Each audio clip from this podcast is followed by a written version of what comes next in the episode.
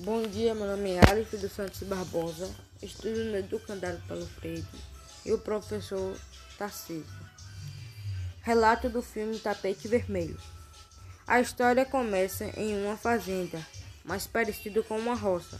Eu achei descobrir que o filme é narrativo, pois os elementos que comprovam são a cultura caipira e a religiosidade, a moda viola, a e a moda viola.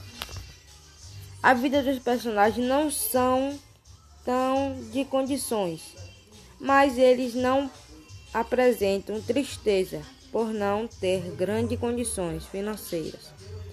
Eles são felizes do jeito que são. Agora vou passar a mensagem: ensinamento de vida.